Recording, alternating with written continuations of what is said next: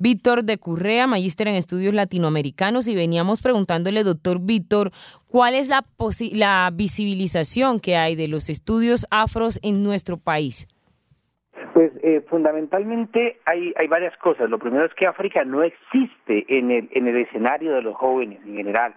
Ellos empiezan el curso de estudios africanos con muchos temores, con muchas dudas y con un problema grave, y es que creemos que África es una sola la capacidad de ver esa heterogeneidad africana pues no es posible, como cuando algunos se acercan a Colombia y creen que los colombianos todos somos iguales y no se dan cuenta que Chocó, la costa, Boyacá, Nariño, pues es una, somos un arcoíris, ese arcoíris africano a veces los estudiantes lo descubren con, con muchos esfuerzos a través del curso eh, porque es muy fácil caer en, la caricatura, ¿no? De África para decir algo homogéneo que no existe.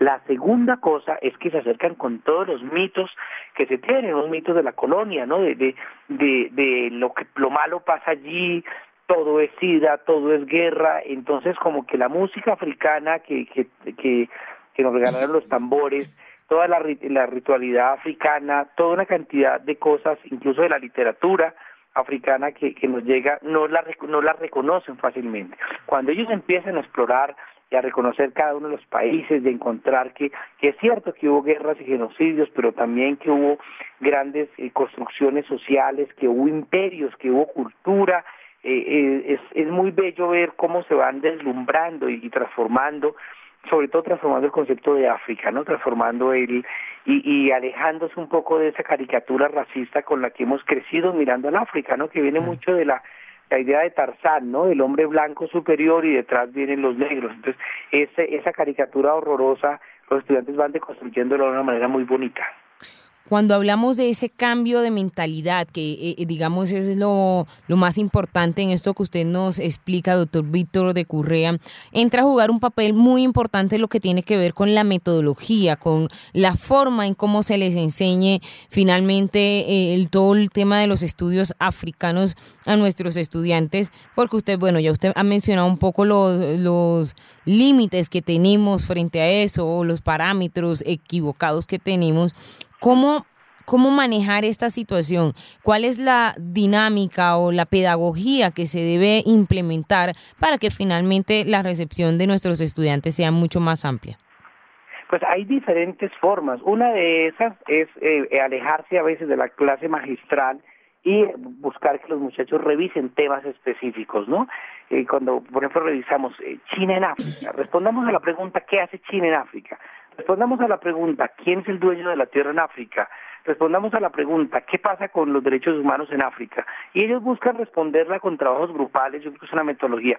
Pero hay una cosa mucho en la que insisto y es, revisemos indicadores comparados. Entonces le dicen, no, no, no, tal cosa, en Colombia tenemos siete de algo, en África hay quince de eso y entonces África ya es mucho más cercano. Claro, a veces nos encontramos con cosas dolorosas. Yo trabajé en África, por eso soy profesor de ese curso, y me encuentro con una realidad dolorosa. Uno en, Darfur, en Sudán, teníamos una mortalidad infantil de 81 eh, niños por cada mil nacidos vivos, y en Chocó, en la zona del Bajo Euro, tenemos 80.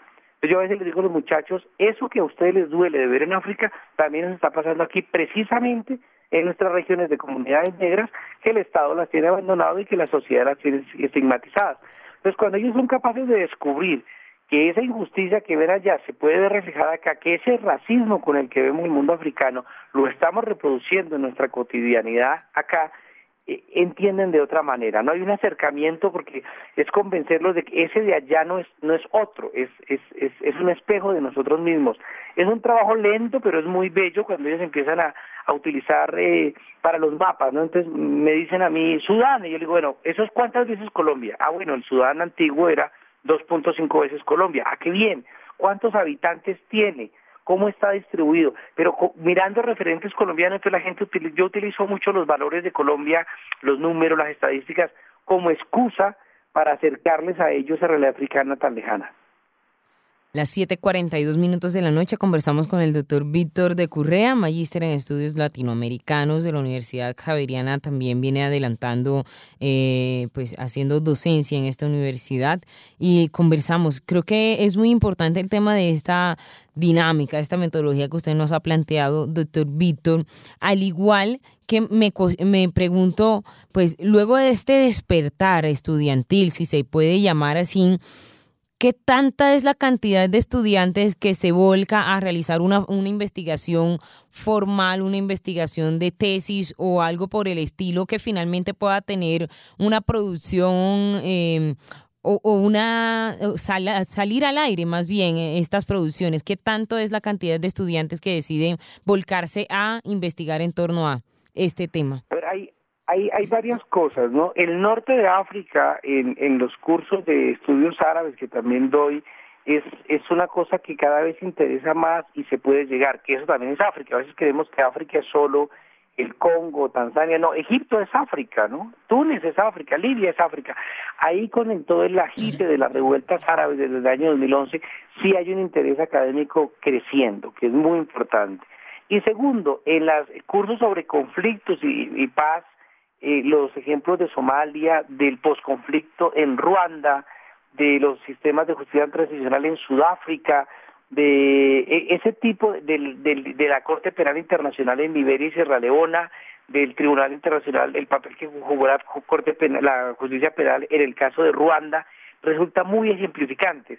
Entonces digamos que no solamente los cursos de estudios africanos uno logra enganchar, digamos, a los muchachos en la revisión de ciertos temas, sino yo, por ejemplo, dirigí, he dirigido algunos trabajos sobre reclutamiento de niños en Liberia y Sierra Leona, o la violencia sexual en el caso de Somalia, o el problema de la mutilación genital femenina en África subsahariana, eh, el problema de la, de la, del genocidio en Darfur. Entonces sí hay espacios en las cátedras donde uno puede meter elementos comparados y que necesariamente nos obligan a aprender, ¿no? Colombia ahora en un momento de que plantea el debate sobre justicia transicional y de víctimas muy en nuestra en nuestra moda actual, pues tiene que mirar a Ruanda para aprender y a Sudáfrica para aprender de lo bueno, lo malo y lo feo. Es decir, cuando el estudiante le dice a uno aprendamos de África, ya está diciendo dos cosas. Uno, que ellos tienen una historia y dos, que esa historia es ejemplar para nosotros. Entonces ya eso es una forma diferente. Entonces yo creo que sí ha ido creciendo el conocimiento de África y la expectativa. Claro, uno habla desde, desde como le ven a fiesta y a mí pues me encanta África como tema, pero yo creo que sí ha aumentado la sensibilidad y, la, y una mirada crítica a los modelos occidentales de cómo vemos la realidad africana.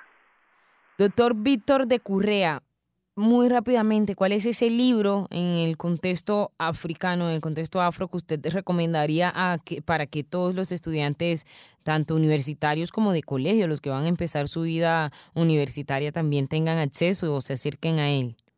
Hay un libro que me gusta mucho que es de Martin Meredith, que se llama The State of Africa, el Estado de África. Yo no sé si habrá una versión en español para, para, para eso. Ahora, para comenzar África hay que hablar de la colonización entonces yo creo que, que el famoso libro de eh, Corazón en las tinieblas de, de, de Joseph Conrad es un libro que vale la pena porque vemos todo lo que el siglo XIX, si no entendemos el problema de colonización, no podemos entender el hoy africano. Entonces ese es un libro que en mis clases además es obligatorio, pero el de Estado África de, de Martin Meredith yo creo que sería el libro a recomendar. Ahí está la recomendación, doctor Víctor. Muchas gracias por acompañarnos en Afrocolombia. Muchas gracias a ustedes y buena noche para todos.